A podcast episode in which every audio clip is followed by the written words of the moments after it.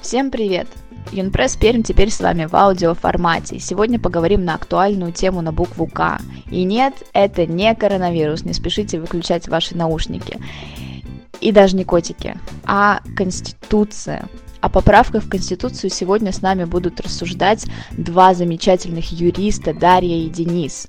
Ребята будут отвечать на вопросы молодых журналистов, и на этом будет строиться наша дискуссия. Ну что ж, поехали. Ребята, привет, как ваше настроение? Здравствуйте, все замечательно. Добрый день, все радует, конечно, кроме обстановки на улице, но так все замечательно. Какая ваша любимая поправка? Мне все не нравятся. Ну, моя любимая поправка, связанная с э, ротом, связанная с приоритетом заботы о пожилых людях, о людях с ограниченными возможностями, которых там назвали инвалидами. Это сарказм, наверное. Ну, в плане того, что я считаю, что это не совсем корректная формулировка, связанная Нет, с... я согласна насчет что она не носит актуальный характер. То есть в любом случае это люди с ограниченными возможностями. А, Мне кажется, мы единственная страна мира, где их так называют до сих пор. ну, То есть инвалид носит определенное уничижительное а, обращение. Согласна. Ну, собственно, все. Вот мы- если мы говорим о самых любимых. Давайте начнем тогда с первого вопроса. Он от девочки Юли, которой 20 лет. Ей очень интересно знать, зачем нам думать о правках в Конституцию, как они повлияют на нашу жизнь, и нужно ли нам голосовать, если нас все равно уже все решили. Сказать о том, что нужно ей голосовать или нет, я думаю, должны не мы, а в первую очередь ее правосознание, ее позиция как э, гражданина этой страны. Что касаемо того, насколько Конституция сильно изменит нашу повседневную жизнь, я бы не сказал, что она вносит какие-то существенные изменения, и, в принципе, та форма э, государственного управления, она не претерпит существенных изменений с момента принятия этих поправок. Я относительно первого вопроса, когда Юля интересуется, необходимо ли нам думать об этом, считаю, что, конечно, необходимо, потому что это касается каждого из нас. И если Юля планирует жить в нашем государстве долго и счастливо, то это та тема, в которой стоит задуматься. Безусловно, минимально должен каждый об этом думать и быть осведомлен. Давайте будем двигаться к следующему вопросу. Он от мальчика Артема, которому 17 лет. Читаю. Есть пункт, мол, чиновникам из Думы нельзя иметь недвижимость за границей. Но мы все понимаем, что по факту недвижимость есть у их а, детей, жен и так далее. Если даже это все будет работать, то почему просто не прописать такой закон? Зачем это вносить в Конституцию? Хороший вопрос. Я, наверное, затрудняюсь на него ответить. Это скорее вопрос тем, кто разрабатывал поправки в Конституцию. Может быть, обратиться к нашим законодателям, почему они не сделают отдельный федеральный закон, либо федеральный конституционный закон, который регулирует этот вопрос. Возможно, и я скорее придерживаюсь такой точки зрения, это сделано для того, чтобы показать и создать видимость того, что наше государство будет придерживаться этого принципа как основного. Потому что не все люди читают федеральные законы, не все читают федеральные конституционные законы. Если спросить какого-нибудь среднестатистического человека, сколько ты знаешь законов, и попросить их назвать, ну, он не назовет либо ни одного, либо буквально несколько. Конституция – основной закон. Конституцию изучают в школе, и, может быть, поэтому именно в Конституцию хотят внести такой вопрос. Также хотел бы от себя еще добавить, что почему такие ограничения касаются непосредственно чиновников, а не членов их семей, поскольку а, у нас свобода брака, люди могут как вступать в брак, так и расторгать его, поэтому накладывать э, подобное применение, я считаю, что как раз таки это идет нарушение прав уже членов семьи. Тот установленный принцип, он как раз таки и может в перспективе породить определенные внесения в федеральный закон, скажем, о госслужбе, который вносит ограничения, может более широко и более подробно описать именно те нюансы, связанные с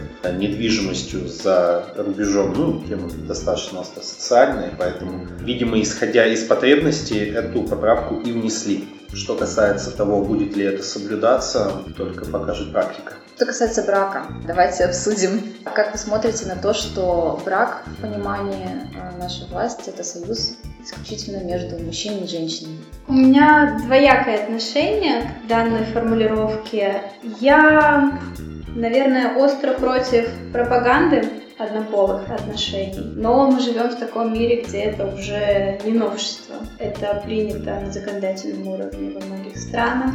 Люди открыто выражают свою позицию также во многих государствах, и это уже не воспринимается как какой-то атовизм. При этом Россия, которая хочет, старается и пытается оказаться страной передовой, в этом плане, на мой взгляд, все-таки немножко отстает. У нас достаточно консервативные взгляды. Это и неплохо, и нехорошо, но, возможно, мы еще просто не готовы к тому, чтобы внести на законодательном уровне какую-то поправку, которая бы убрала из определения брака именно слова «союз мужчины и женщины» и заменила это на какую-то иную формулировку.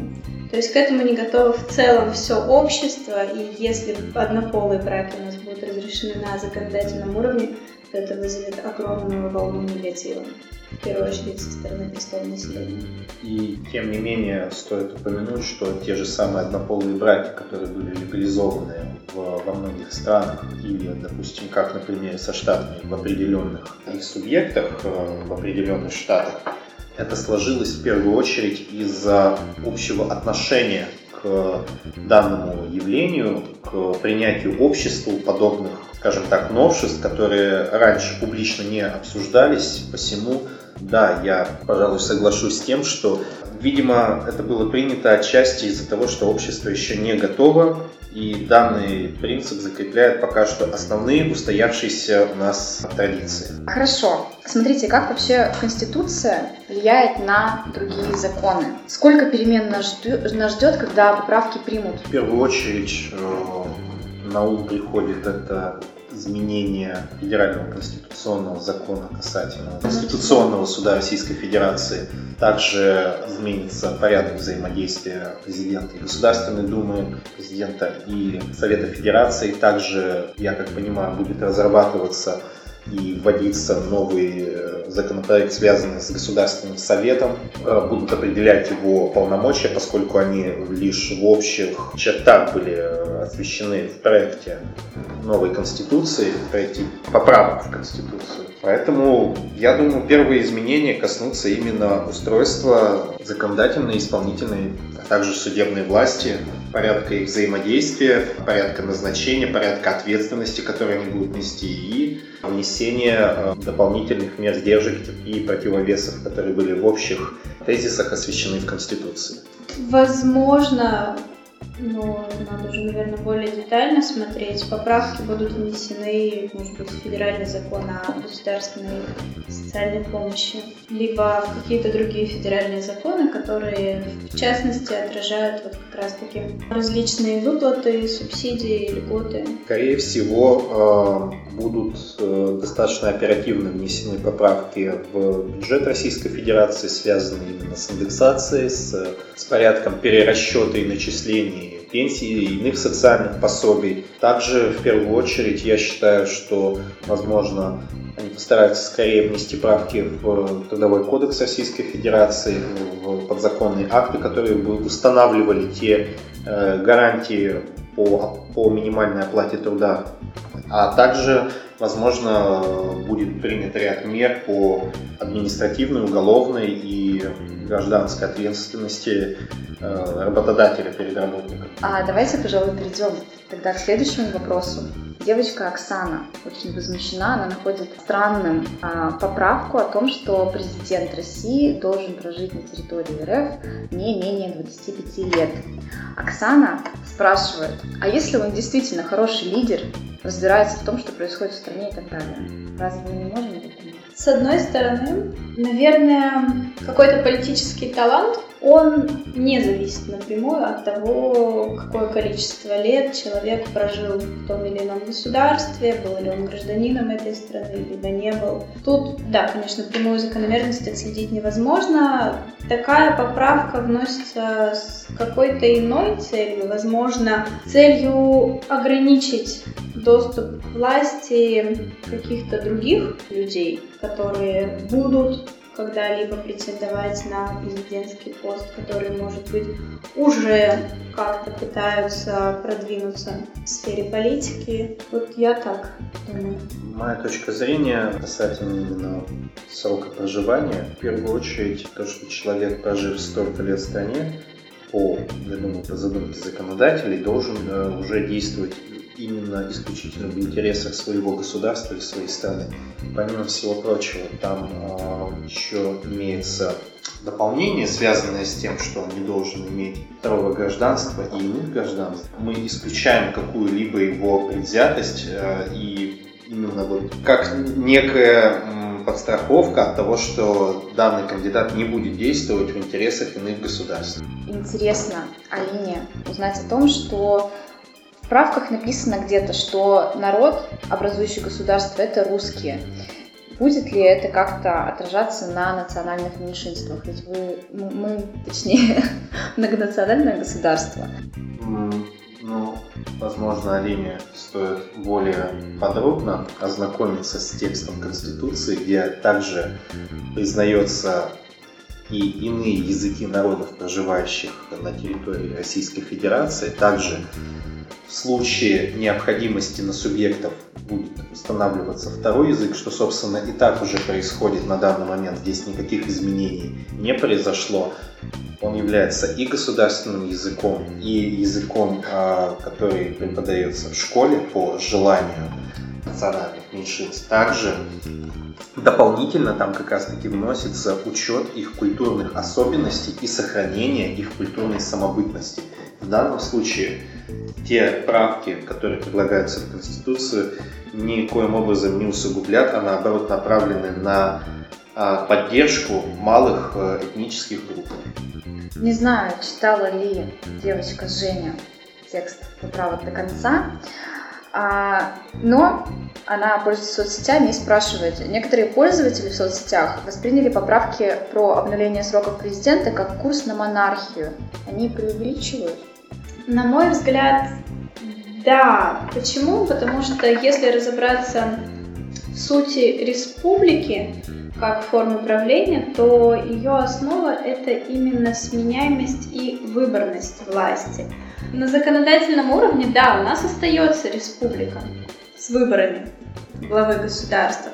Но фактически, когда один правитель занимает свой пост такое длительное время, и он продлевает свой срок не путем повторных выборов, когда люди его избрали заново, а он как бы сам просто создает себе искусственно такую возможность, то о какой сменяемости власти здесь идет речь? Но тем не менее, э, там стере и квалификация этого как некой монархии, я считаю, не вполне корректно, поскольку э, монархия вносит в себе немножко иные признаки, которыми мы обычно привыкли ее называть, поскольку э, здесь есть определенная связь с божественностью происхождения власти, также ее преемственность по наследству. И в целом отсутствие какой-либо возможности э, на те же самые выборы. Ну, мы сейчас говорим про неограниченную монархию. Я думаю, э, пользователи соцсетей э, предполагают именно вот этот термин, э, когда опасаются за несменяемость главы государства. Но это не совсем правильно, на мой взгляд, поскольку сменяемость, она есть и она закреплена нормативно. Безусловно, не могу не согласиться. Павел а, интересуется, к чему новые должности, если они не меняют никакой структуры и не добавляют новых функций. Это всего лишь новое название для имеющихся должностей. Ну, конечно же, это не Павел. В скобочках написано сенатор.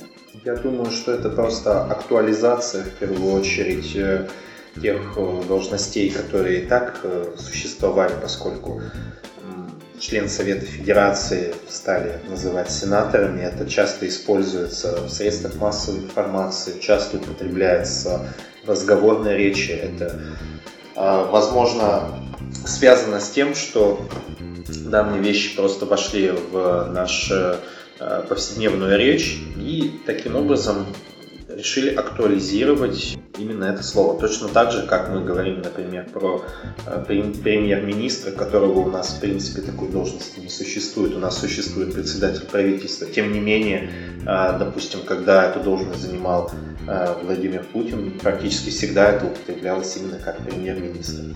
Статусно. От Павла было на самом деле два вопроса. Первый у него про противовесы. Ему интересно, нет ли перевеса в сторону той или иной ветви власти, не имеет ли президент теперь наибольшего влияния на, фер... на формирование высших органов власти. Данная система сдержек и противовесов немногим добавляет полномочий президенту. В принципе, президент не относится как таковой к какой-то определенной ветви власти. То есть это не исполнительная власть, это не законодательная власть. Ну, понятно, что это и не представитель судебной ветви власти. Но, тем не менее, вот те поправки, которые касаются взаимоотношений президента с другими ветвями власти, и, в частности, те, которые касаются взаимоотношения законодательной и исполнительной власти, я сейчас затрудняюсь процитировать их, ну, кому будет интересно, можно ознакомиться с ними. Мне кажется, они создают некий противовес в сторону законодательной власти, и в том числе, вот как сказал уже Денис, наделяют президента дополнительными полномочиями. И в совокупности новые полномочия президента плюс э, дополнительные изменения в полномочиях законодательной власти как раз таки вот и нарушают этот баланс.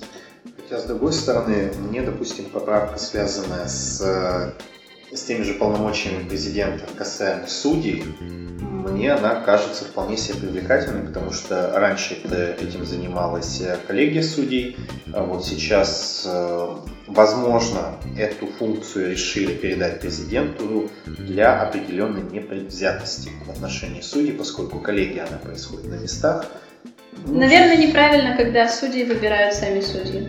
Вот. Или когда судью, э, судьбу судьи решают их по факту коллеги. Поскольку э, имеет место э, э, частое злоупотребление властью, э, определенная безнаказанность на местах, ну, это частные случаи, понятное дело, что это не повсеместно, просто такая некая высшая мера получается связана именно с принятием президента а также обнуление, большой резонанс э, вызвало обнуление сроков президента. Что скажете на этот счет? А, в 1998 году Конституционный суд Российской Федерации установил, что президент Российской Федерации Борис Николаевич Ельцин а после выборов 1996 года находился на своем втором сроке. В данном случае Конституционный суд э, у нас признал легитимность данного внесения. Э, это, возможно, не будет ответом. Я сейчас буквально пару секунд. Вчера наткнулась на информацию о странах, где срок обнулился и при этом отсутствовали легитимные выборы. Как показывает статистика и история, все это очень плохо заканчивалось для правителей. Например, в Боливии такой лидер был вынужден бежать в Аргентину из-за массовых протестов. В Узбекистане в 2015 он выиграл выборы, а в 2018 16 прошу прощения, умер от инсульта. В Перу в 2007 году его вернули в страну и приговорили к 25 годам тюрьмы. А Киргизия, Таджикистан, Сенегал и ряд других государств тоже ни к чему хорошему после обнуления сроков президента не привели. Ну, есть и положительные истории. Безусловно. Например, например Туркмения. Передовое государство. Там происходило обнуление президентского срока и неоднократно. Ну, я думаю, что молодым слушателям можно в эту тему углубиться, если беспокоит именно тема несменяемости власти, ну, как некой авторитарной системы, то можно ознакомиться с самыми яркими примерами от Турции. У нас очень многие э, внесения в нормативно-правовые акты, вообще в принципе в законодательство, никоим образом не влияют на нашу жизнь. Запрет курения. Вот самый яркий пример а то, что у нас, в принципе, идет и пропаганда здорового образа жизни, и административное наказание за нарушение режима курения, э, то, что на учреждение возлагается ответственность за противопожарную безопасность, связанную опять же с курением. То есть, условно говоря, сейчас нигде нельзя курить, но тем не менее люди как курили, так и будут курить. Вводятся дополнительные налоговые сборы за табачную, на, на табачную продукцию. Тем не менее, люди все еще покупают сигареты. То же самое связано и с алкоголем. То есть, вроде как идет ужесточение, вроде принимаются меры, но сама по себе правовая культура и сложившийся быт, он не может измениться из-за э, вот таких вещей. Это более комплексно и более кардинальные вещи должны происходить. Вот. Зачем тогда это все? Зачем? Затем, что возникла необходимость актуализировать Конституцию под современные реалии, под то э, сложившееся общество, которое изменилось с 93 -го года. Мы записываем наш подкаст для ВКонтакте, и аудитория Лингресс Пермь – это, как правило, подростки. Почему вообще им нужно знать об этом, нужно об этом думать? Им нужно об этом знать, потому что это их будущее, в том числе жить в этом государстве и устраивать свою жизнь в том ключе, в котором им хотелось бы жить. Также стоит отметить, что в целом именно интерес, а также правильное понимание действующей политической системы, понимание законодательства и того, как это работает, ну, формирует э, правовую культуру, которая также может положительно повлиять именно на сознание поскольку, да, действительно, это поколение э, сменит нас рано или поздно. И как раз таки более э, широкое и правильное правосознание позволит э, им э, и осознавать, и правильно влиять и понимать на те вещи, которые будут с ними происходить в будущем, уже опираясь на данный опыт.